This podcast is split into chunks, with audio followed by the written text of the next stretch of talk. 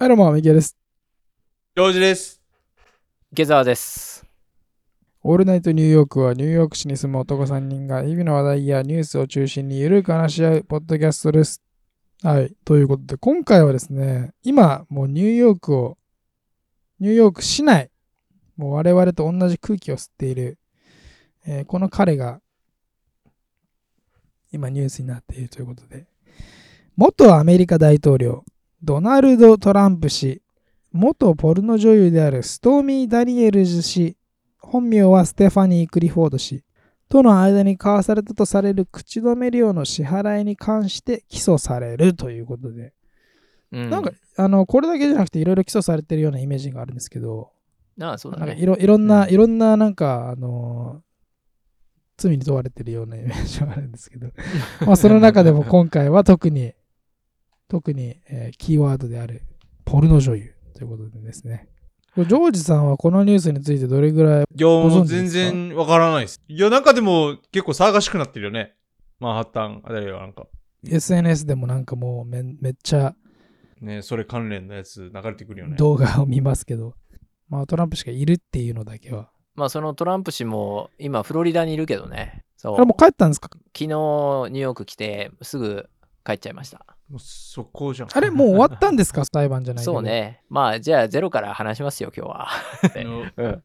うん、でも本当にこれはアメリカ史に残る一大事件になるのかもしれないという雰囲気が漂ってたんだけど、実はどうしようもない終わり方をするのかなっていうふうに今日思ったりもしてるんだけど、まあでも、日本の方もニュースとかで見るようになってきたと思うので、はいはいはいまあ、一体何が起きてるのかと。トランプ元大統領が起訴されて、ニューヨークの裁判所に出廷した、それが4月4日？なんだけど、今日は4月5日なんだけど、収録しているのは。まあその時点でのね、話にはなるんだけど、はいはい。ちょっと今までのところまとめてみようと思います。で、まあいつも通りね、噛み砕いて説明しようと思うんだけど、まあちょっと複雑なので、まあ、ざっくりね、流れを理解してもらえればと思います？はい。じゃあ行きましょう。主な登場人物は3人いて、えートランプ元大統領ね。はい。当然はい。それから、トランプさんの元顧問弁護士のマイケル・コーエンさんっていう人がいて、はいはい。これも人が2人目。で、それから、ポルノ女優で、ね。今さっき出てきた、ポルノ女優で、芸名はストーミー・ダニエルズさん。本名はね、うん違うんだけど、ステファニー・クリフォードさんって言うんだけど、はい。まあ、今回は、ダニエルズさんっていう名前で呼んでいこうかなと思います。なので、トランプさん、コーエンさん、ダニエルズさん。この3名が主な登場人物だと。はい。で、まずは2006年からね、順を追って説明していくんだけど、えーそのポルノ女優のダニエルズさんが、2006年にカリフォルニア州で行われたあるゴルフトーナメントに参加したんだって。うん。で、その時参加者であったトランプさんといい感じになって、まあ、ホテルでセックスをしましたと。まあいい感じになったのかは、そこはトランプ氏がまあちょっとなんか、うちちょっと来てよみたいになったのか、そこはまあちょっとわかんないですけどね。そこはちょっとわかんないけどね。うん、そうそうそうそう。いい感じになってね。いい感じという言い方がちょっとね。はいはいはい。ちなみにね、その時ダニエルズさんは当時27歳。で、トランプさんは60歳と。え？おーでこの年齢はどうでもいいんだけど、一応言いたかった。すごい。そのと、そっか、そんなに、2006年でもう60歳。まあ確かに年齢はどうでもいいけど、あ、そうか、そんなに。は いはいはいはいはい。でも、このトランプさんは、その時すでに、現在の奥さんであるメラニア夫人と結婚していたので、要はこれは不倫になってしまうんだよね。はいはい。ああ、日本が大好きなやつ。大好きなやつだね、みんなね。で、この時には特にこの不倫関係について表に出ることはなかったんだけど、まあ、要するに一回の常時的な感じだったのかなと。うんうん。でも、それから10年後、2016年、あのトランプさんが大統領になった、あの大統領選あったよね。の直前にはいはいはいはいダニエルズさんは ABC ニュースでトランプさんとの不倫関係を暴露しようとし始めたんだよね。うーん。ほうほうほうほで、そこでそれに気づいたトランプ陣営が、この不倫話が世間に出ると、こう大統領選前にイメージダウンになってしまうと。確かにね。これはまずいぞっていうことになって、そこでトランプさんの弁護士、2人目の登場人物、コーエンさんが出てくるんですね。コーエンさんを通して、ダニエルズさんに13万ドルを口止め料として渡しましたと。13万ドル？13万ドル？13万ドル。かなりの金額ですね。かなりの金額、いくらだ？いくら ?1600、700ああ、万ぐらいかそうか。うん。で、またその時に、ダニエルズさんに、この件については口外しませんっていう秘密保持契約を持ちかけて、ダニエルズさんはその書類にサインをしたんだよね。ほうほうほうほほうほ口止め料だから、書類にもサインして、もう私はこの件については何も言いませんと。いうふうに約束をしたと。いうことなんだよね。う。はい。でもその1年後、2018年、トランプさんが大統領になった後だよね。新聞社のウォール・ストリート・ジャーナルが、ダニエルズさんがコーエンさんから不倫の口止めとしてお金をもらっていたということを報じちゃったんだね。で、世間がわっとなるんだよね。なんだその話はと。で、かつ、トランプさんの弁護士のコーエンさんも、初めは否定してたんだけど、ある時、確かにダニエルズさんに13万ドル僕払いましたって認めるんでね。う。あら。でも同時にこうも言った。でも私の自腹で払ったんで、この件はトランプさんは関係ないですと。僕は自分で払ったんです、彼女。ダニエルズさんに13万ドル。まあみんなの中でハテナマークなんだけどね。これなんで払ったのこの人っていう。まあね。だよね。で？で、そのコーエンさんの動きを受けて、1ヶ月後、ダニエルズさんは、私は本当は大統領選挙の前に、トランプさんとの関係について世間で公表したかったんだけれども、口止めをされたと。そして、トランプさんを訴えるんだね。私がサインした秘密保持契約は、トランプさんが個人的に署名していないので、無効ですって。なるほど。かつ、ダニエルズさん、大手テレビ局の CBS の冠番組である60 Minutes。に出演して、以前私が秘密保持契約書にサインしてしまったのは、その時サインしないと、私や家族に何らかの被害が生じると感じたからだと。あの時はしょうがなかったんだと。暴露した上に、こういう話もしていて、最近のことなんだけれども、私がフィットネスクラスを受けに外出した時、不意に見知らぬ男が近寄ってきて、トランプの件から身を引けと、私を脅してきたと。これは誰かわからないけど、でもきっとコーエンさんの仕業なんじゃないかなと思いましたと。これはクリフォードさんの作り話なのか、本当に起きたことなのか、もう彼女以外の誰もわからないんだけど、ひとまず彼女はテレビ番組でそう言ったんだよね。はいはいはい。テレビでこ。ここまででちょっと一旦申し訳ないですけど、はいうんうんうんなんかもうなんか し、ょうもない話ですよね、それ。あの、うんそうだね。のなんか、そうだね。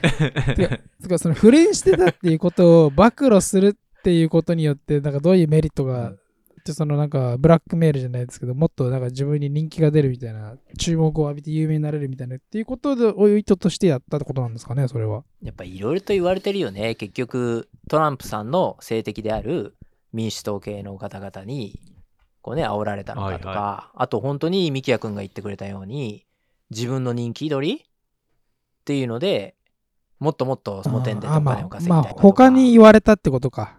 可能性もあるってことですね。うんそのその可能性もあるだ。トランプ氏をこう、テイクダウン落としするために。めるためにね、そうそうそうそう。あーはいはいはいはい。まあ、まあ、ななんだ民主党側として、は負けちゃったわけだから大統領選でまさかのさ敗北をしてトランプさんが大統領になっちゃったわけじゃん、はいはい。ううんうんうん。なんとしても蹴落としたいっていう思いはあっただろうね不倫だけでこんなになんか話が飛躍してってすごいなってちょっと今思って。そのダニエルズさんね出演してまあいろいろと話をしちゃったわけだけどでもその番組で彼女はこんな風にも言っててセックスをしたら当時トランプさんが司会をしていたテレビ番組「ジアプレンティス」っていう番組があったんだけどに出れるかもしれないっていう狙いもあって要するにこれは両者の合意のもとでセックスをしたんだっていうこと？はい。なので、レイプとかではないっていう点？はいはいいここは大事なポイントなので押さえておかないといけないなと。まうん。あ、何かこれは権力者が力で押さえつけて性的関係を持ったっていうことではないっていうことねなるほど。あのトランプさん経営者でもあるんだけどうんその後テレビの司会者としても有名でこの「ジ・アプレンティス」ってすごい大人気、あのー番組だったんだけどそこの司会をしてたんだよね。うんうんまあ、彼女もやっぱポルノ女優っていうのもあって、まあ、そこら辺はこうやっぱ人気になりたいっていう気持ちもある方なのかわからないけど要するにトランプさんに取り入れば私もあの番組に出れるかもしれないって思うよね。うんね。なのでまあこれはこうビジネスの関係だというふうには言っていたと。うん。で、その後ね、トランプさん。口止め料何の話？とか、さ当初はね、すべて知らん顔をしていたんだけど、でも世間がざわつき始めて、ついに、ああ、まあ確かに公園に口止め料分の金額は払ったよって、支払いを認める発言をするんだよね。うんうんだから、コーエンさんがダニエルズさんにお金を支払ったでしょ？口止め料を。でも、その分は、俺ちゃんと、後で、コーエンに払って返したからって発言したんだよね。はいはいはい。で、ここで世間からツッコミが来るんだよね。おい、そのお金、もしかしてせ選挙資金なんじゃないのって。え？ね？イメージダウンを防ぐために口封じのために払ったお金であるならば、それは選挙資金の一部なんじゃないのと。そしたら違法になるけど大丈夫なんですかってことなんだよね。まあここどうして違法になるか後でもう少し話すけれども、まあこんな風にね、ちょっとこじつけなような感じでもあるけど、そうと取ろうと思えば取れるかなっていうことを言い出す人が出てきたんだよね。で、そんな疑惑を受けてトランプさんこんな説明をします。いやいや、私が公園に払った金は、自分個人のお金で、普段の弁護士費用とともに一緒に払ったもので、選挙運動とは全く関係のないものだから、合法で何も問題はないですよ。はいはいはい。でも、この数ヶ月後、コーエンさん、突如自らの罪を認め、有罪となります。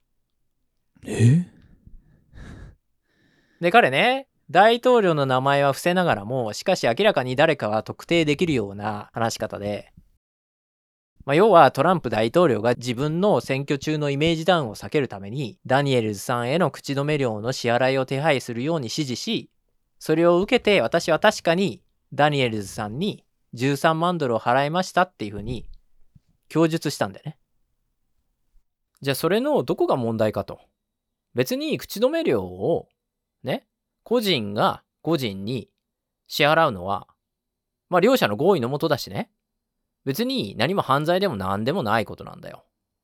でも、連邦選挙運動法っていうのがあって、この法律によって個人による選挙ごとに寄付の上限額っていうのが決まってて、これは2700ドルまでって決まってんだね。ね。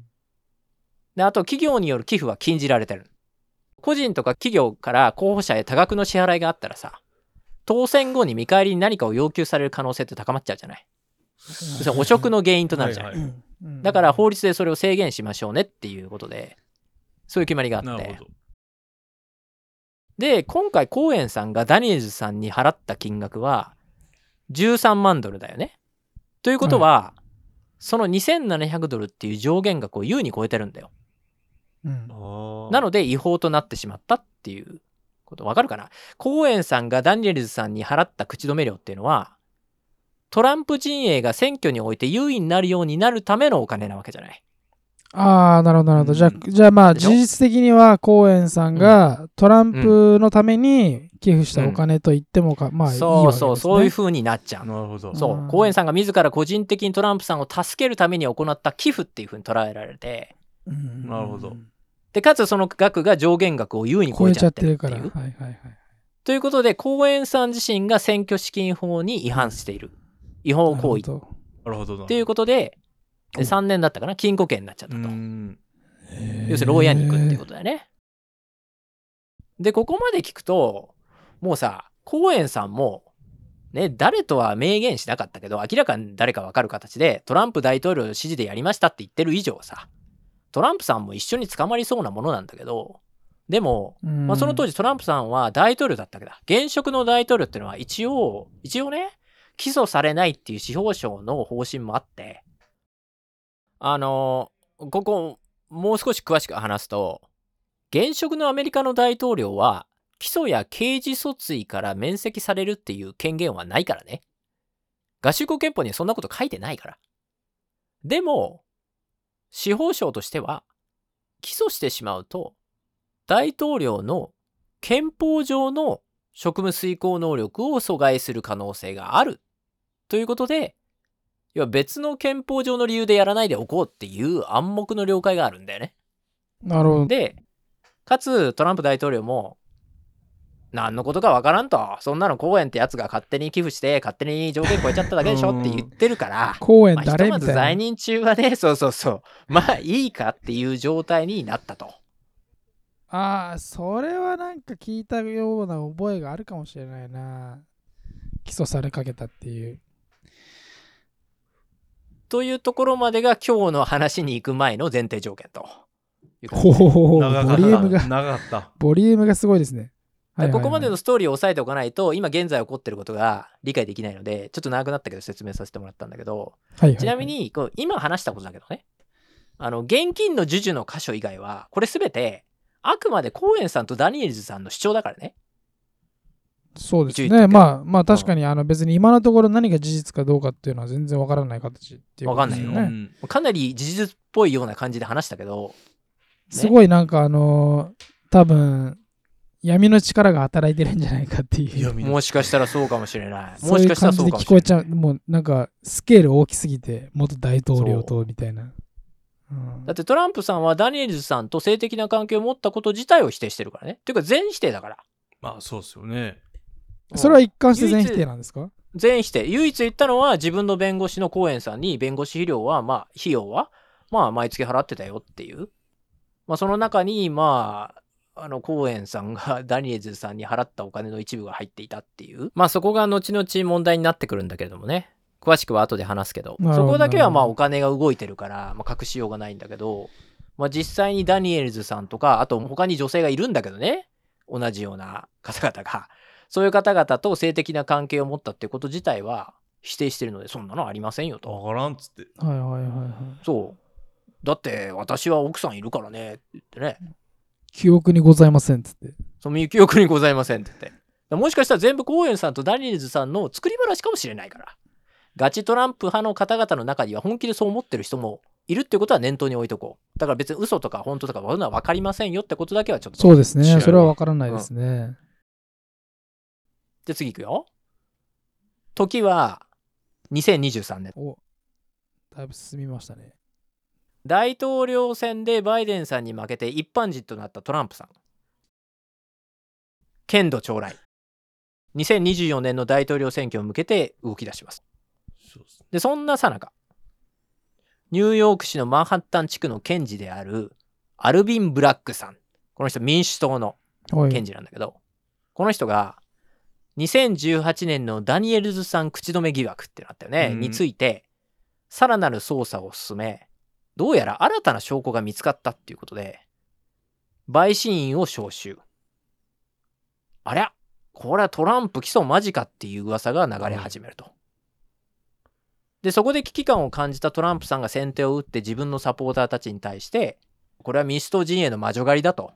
ね、お前らこんなこと許してはいかんっていうふうに SNS でメッセージを流したことで、今ね、ニューヨーク中が警戒態勢に入って、そして3月30日、トランプさんついに起訴されるという流れになりました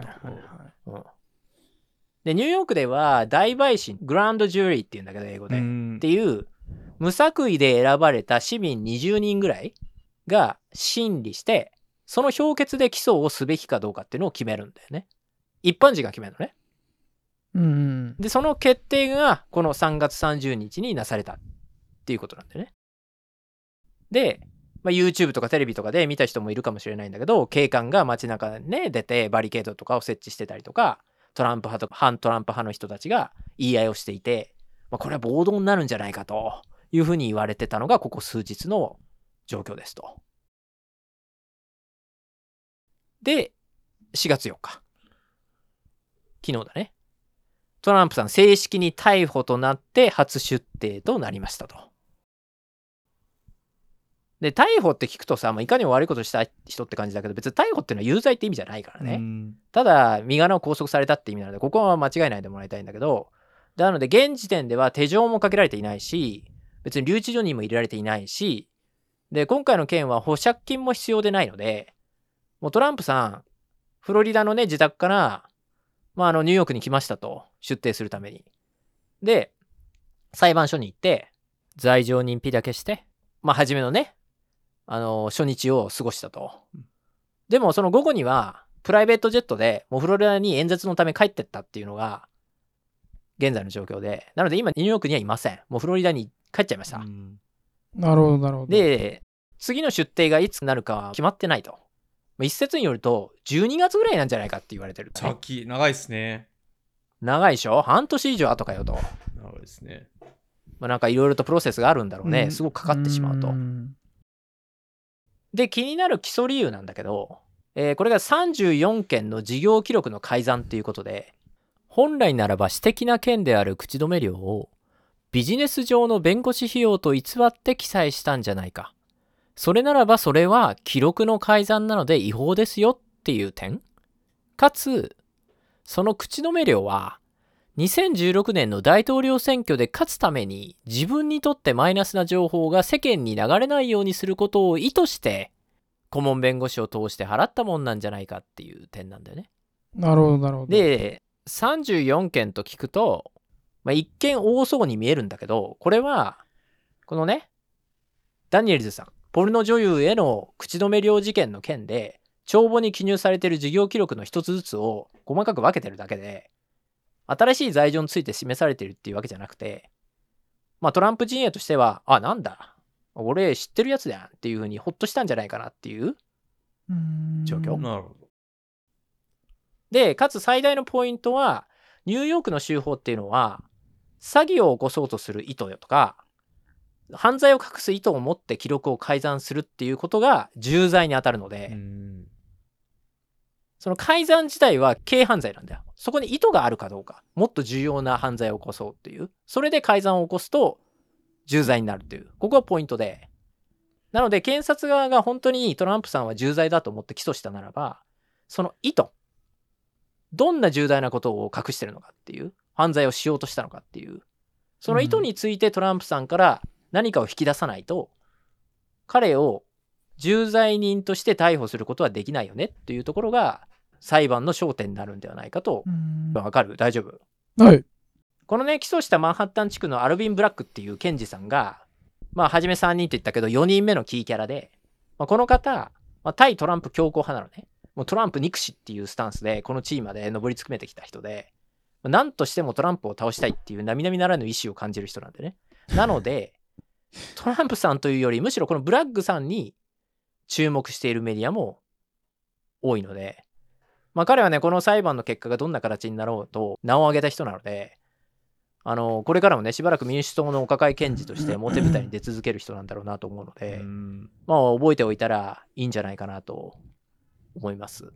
はいはい。じゃあ、共和党陣営はどのような行動に出ているかというと、これね、共和党の最有力の大統領候補の選挙活動、トランプさんはそうだよね、最有力候補だよね、の選挙活動を民主党側が妨害しようとしてるっていうふうに非難しているくらいで、その大半の共和党員は今回の件に関してはトランプさん寄りなんだよね。うんなのでトランプさんも孤立してるわけでは決してないっていうところも大きなポイントで、これ共和党だって内部にはさ、普段はトランプさんに否定的な政治家っているじゃん。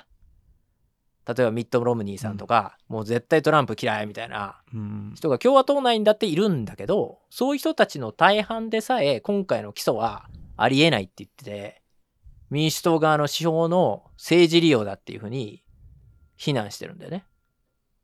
で、これ本当に大きなことで、たとえトランプさんが今後ね、有罪になろうが、まあどうなろうが、これだけ共和党がこの件に関して一枚岩だと、共和党派の一般人の方々っていうのは間違いなく団結力がアップするなとうんいうのは見えるよね。うーん。だから当初はさ、ほら、バカバカしいって言ってト、トランプさんってニューヨークの裁判所に行かないんじゃないかっていう人もいたぐらいなんだけど、うんまあ現在の住まいであるフロリダ州の知事であるデサンティスさんっていうね、この共和党の知事だけど、彼もニューヨーク州が望んでもトランプさんの身柄は渡さんっていう感じで共和党は党を挙げてトランプさんを守る体制だったんだけどどうやら今回はもうトランプさん自体がもう自ら裁判所に向かったっていう状況のようで多分トランプさんの中で勝てるんじゃないかなっていうふうに思ってきたのかなと。うんなるほど。で世論に関してはみんななんとなく思ってるのは、まあやっぱりトランプだし これはちょっとした犯罪なんだろうけどとでも決して重罪じゃないよねとだむしろ民主党側がバイデンさんだと次の大統領選挙に勝てないって言われてるじゃない？でなんとかトランプさんに打撃を与えたいっていうこう民主党の政治的なパフォーマンスなんじゃないかっていうふうに感じてる人が少し多くなってきてしまっていると。もう戦いが始まっていると。そうそうそうそう。やっぱ、なんていうのかな、あの、一般の方々が考える、その、風向きみたいなのってとても大事だから、はいそういうふうに思わせちゃったらいかんよね。民主党側もね、自分で仕掛けといてさ。うん まあ確かに確かにね自分で確かにね、バックファイヤー。自滅になっちゃう。うんで、じゃあ法律家のプロの方々はどう思ってるかというと、これの方々だともう現時点では、たとえ有罪になったとしても、これはおそらく虚偽記載程度で軽犯罪に終わるんではないかって言ってる方が大半だと。うんなるほど。でちなみにたとえ有罪になったとしても軽犯罪であるなら罰金で終了なんかえ牢屋に行くとかそういうことはないですとでもちん。ろん重罪になった場合フェロニーの場合は禁錮刑となってしまうけどねなので同じ有罪でも軽犯罪で終わることっていうのはもう全然何のダメージにもならないっていううんでここもポイントなんだけど有罪でも大統領選に立候補することはできるからねへえ。こちらにしても、彼は大統領として出馬するってことですね。うん。牢屋にさえいなければ。いや。牢屋にいても？牢屋にいても、もしその状態で当選でもした場合ね。そしたらどうなるかっていうと、そんな前代未聞だから誰もわからないんだけど、でも、ルールとしては刑務所に入りながら大統領職を担うっていうことになるだろうと。すごいそれは全然いいんだって、アメリカで何も問題ないんだって。そなんつかそれ。それはすごい話だな。うん。うんまあでも、やっぱりなんかちょっとおかしなもんだよね、と思う。なんか事件が起きてからもう7年だよ。いくら大統領の間は起訴されにくかったとしても、なんで今なのかなと。そうですね。すよねだってずっと遡ったらそもそもそれ2006年の出来事が発端ってことですもんね。そうそうそうそうそう。今回のこれに関しては、あのうん機密文書を持ち出した話とはじゃ全然関係ないんですね。あ、それはね、最後にちょこっと話すけど、また別の話。それに関しては何にもうん咎められてないのかなっていうのが気になるんですけど、まあそれはちょっと触れるんですね、最後に。最後にちょこっとだけ触れる。でも今回のメイン。ポイントはこのポルノ女優さんとの関係？そうですね。ジョイさん、どうですか？ここまで話を聞いて。ねジョイさんはやっぱ一度やっぱポルノ女優とっていう。え 全然ないけどえ？全然ないじゃんそんなの口止め料金ちゃんと持っとかないと。そうっすよ。確保してから遊ばないと。口止め高すぎるでしょ。不倫じゃなきゃいいんじゃない？別に。あまあそうですよね。うん。確かにね。独身だったら。まあ。まあでもジョイさんのね、ベーシストとしてのイメージがやっぱありますから。ベーシストのイメージ。でもミュージシャンはいいよね。あの坂本龍一さんもそうだし間宮君もそうだけどさ女性遍歴が多くても全然マイナスにならないっていうか逆にプラスになっちゃうっていう。まあね。あの人は女遊びすごかったよねってね坂う本ん。龍一さんも随分言われてたけど全然マイナスじゃないよね。なんかむしろ称賛されちゃってるっていうのは。やっぱそれぐらいできないとみたいな。そうそうそうそう。それぐらいできないといい音楽書けないよね。うんまあね、変な、変な話ですけどね、それもそれで。まあそういうイメージはありますよね。ね。ええートランプさんだから全部ねそういうのも全部分かった上でむしろトランプさんは大統領選挙でバイデンさんに負け一旦はさ落ちた自分の人気を再度回復させるためにこの木を利用してるんじゃないかと。逆にね、うん。うん。ら共和党支持者の団結を促そうっていうことで実際に寄付を募ったりしてるんだよね。で要するにこんなでっち上げで俺をねあの貶めようとするクソ民主党なんてぶっ潰そうぜみたいな感じで動き出してて。はいはいはい。実際に勝ったら、やっぱトランプのサポーターはもう盛り上がりそうですよね。盛り上がると思うよ。わあみたうん。いな。やっぱり、敵質だよね、完全に。うんやっぱり彼はヒーローだヒーローだなるでしょうね。本当そうだと思うだって今まで過去に彼って2回弾劾裁判受けてるじゃない？対とか他にもいろいろともう訴訟だらけの人じゃない？でも全て乗り越えてきてるんだよね、彼はね。で、そのために人気がアップしてるんだよね。それを利用して。ねコロナにかかってもさ、おりゃーとか言って戻ってきたじゃん。戻ってきましたね。あれで、あのファンの人たちはわーってなるわけだよね、彼を見て。すげーって言って。で、バイデンさんがどうしてるかっていうと、まあ、今のところこの件に関しては沈黙を貫いていて、まあ、あくまでニューヨークの裁判所に任せているっていう形なんだけど、でも当然、彼だって噛んでるはずだよね、これ。勝手にやってるってことはないと思うんだよ、ニューヨークの検事が。で、これは民主党にとってやっぱ大きな賭けであって、無関係なはずはないんだよ。何にもノータまあッチってことは絶対ないけどねそう。絶対ないよ、そう。だからトランプさんが無罪になろうが有罪になろうが、どっかのタイミングで必ず、まあ、介入してくるかなとは思うけどね。なるほどね。うんで、実はこの口止め料事件以外にも、あの、トランプさんには今後起訴される可能性のある疑惑がいくつもあって、で、これ今さっきちょっと言ったダニエルさん以外の別の女性にも同様の口止め料を払って不倫関係をもみ消そうとしたっていうね、疑惑があるし、あと、カシーはよく知ってると思うけど、これジョージア州での選挙妨害の件ね、大統領選挙の時の。それから、あと、ミキヤ君が言ってくれた機密文書の不正の扱いっていうものがあって、で特にこの機密文書の不正の扱いっていうのがちょっと面白くて、大統領をトランプさんが辞めた後に、彼のフロリダ州の自宅に国の機密文書がわんさか見つかったっていうんだよね。これそれ完全にアウトですよね。大統領を辞める時に返却するのを忘れたのか、それとも故意に隠し持ってたのか。それは定かではないんだけど、まあこれは場合によっては結構な犯罪になってしまうと。そうですようんね。ででもね、でもね、でもなんだよ。これ続きがあって、トランプ何やってんだよってなったわけだよ。ね、この時に。だけど、トランプさんが在任中に副大統領だったペンスさん、彼も同じミスしてたんあ僕も持ってましたってなっちゃって。はで、さらには、ね、なんと、現大統領のバイデンさんも同じミスを犯してて、持って帰っちゃいけない機密文書を自宅に保管してたっていうことが、今年1月にみんな持ってるみたい発覚したっていう、そう、みあんな持ってたっていう。あこの書類は現在の大統領としての書類ではなくて、ずっと前、上院議員だった時とか、オバマ政権で副大統領をしていた時の書類っていうことで、なんでお前そんなの自宅に何年も持ってるのっていうことになっちゃってて。ー間違っちゃったっつって。な。やりちゃった。そうそうそう本当に最高級のトップシークレットのやつもあったらしいんだよね。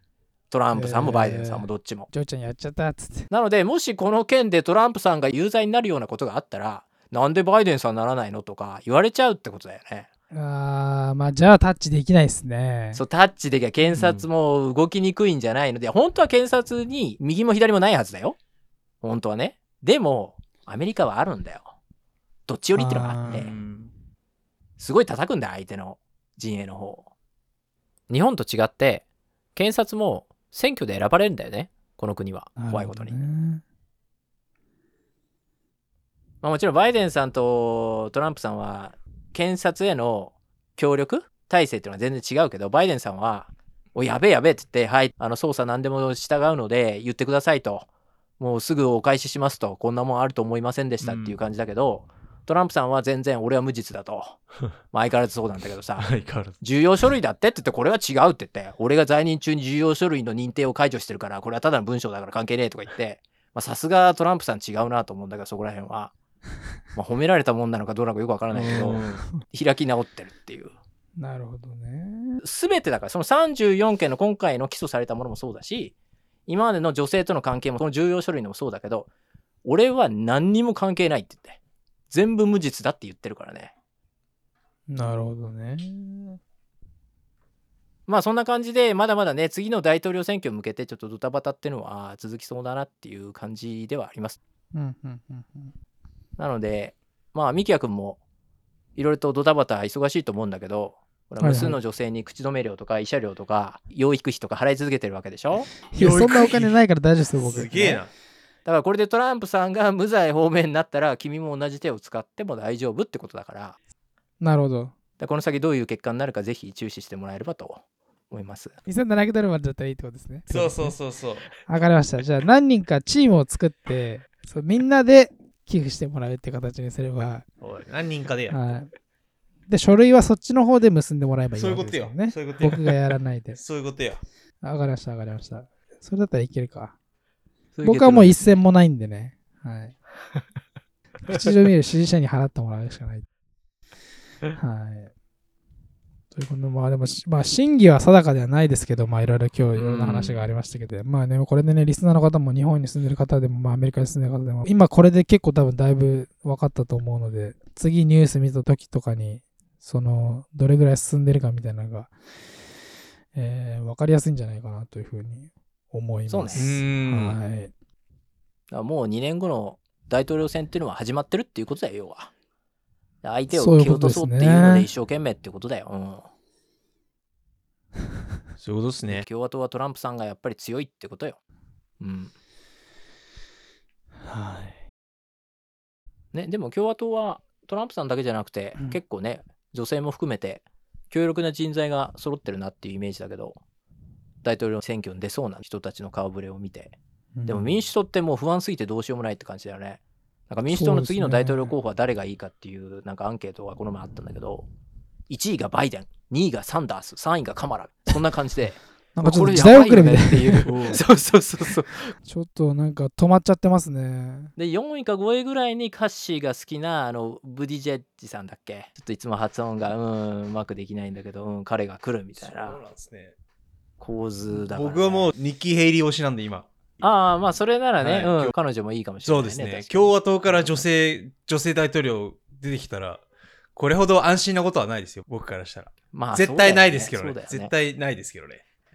どうだろうね見たことはない 想像はできないよね想像はできないですね。はい。実績十分だけどね彼女もねそうですね。多分でも、うんあ共和党員が支持するかっつったら多分しないんじゃないですかねー。男の方がいい感じはするようねん、共和党はねなんとなくねだから、ニッキー・ヘイリー推しですね、僕は。もう、ニッキー・ヘイリー。僕はニッキー・ヘイリーですね。共和党に乗り換えたんだいや、僕はもう全然関係ないですよ。関係ないです。民主党員かと思ってた全然僕はもう中道ですよ、中道。ニッキー・ヘイリーですか？リッキーニッキーニッキー・ヘイリー。ニッキー、ニッキーさん。ニッキー・ヘイリーか、ドナルド・トランプか、ミートボール・デサントスですね、じゃあ。ミートボール・ロン。それが一番有力だと思う、僕は。正直。僕はあのー ツアーに行った時に、あれいつだったかな、ツアー行ったの。先フロリダね。昨年か。はい、僕、フロリダ行った時に、あの、もう、デサントス、デサントス、じゃたくさんありましたもん。うん。うん。あの、海辺に暮らす、なんか大きな家に住んでる白人の、まあ、白人かどうか、た多分白人系の人たちのエリアですけど、もうデサントス、デサントスってなってて。うんどこでね、飛び出るかわかんないけどね、まだトランプさんを前に一応出してるからね、後ろに控えてる感じはするけど。なんかやっぱりメディアでもやっぱ良くも悪くも彼らの名前を聞くことの方が多いですもんね。なんかまあ民主党って最近何してるんだろうっていうのがあんまり聞かないから。今回みたいにちょっとね、なんか中途半端って言われてるような感じでね、攻撃したら逆にね、敵質になっちゃってね、共和党が盛り上がっちゃうからね。まあわかんない。まあ裏の手がまだあるのかもしれないけど、全然なんか見えないよね。だそこはちょっと、まあ楽しみって言い方は変だけど、まあ、どまあういうふうに？どういう手を打ってくるのかなっていうのは気になるよね。はい。はい。ということで、えーリスナーの方も含め、ちょっとね、アメリカの2024年でしたっけ？そうだね。に向けての近いね。に向けての、まあね、大統領選、いろんな政治の思惑をちょっとね、まあ、ちょこちょこ追っていきたいなというふうに思います。ということで、今回はこの辺で終わりにしたいと思いますが、概要欄の方から、えー Google フォーム、お問い合わせ、番組の感想、リクエストなどを、えーぜひ、どしどしお待ちしております。今回はこの辺で、ありがとうございました。またねー。ありがとうございました。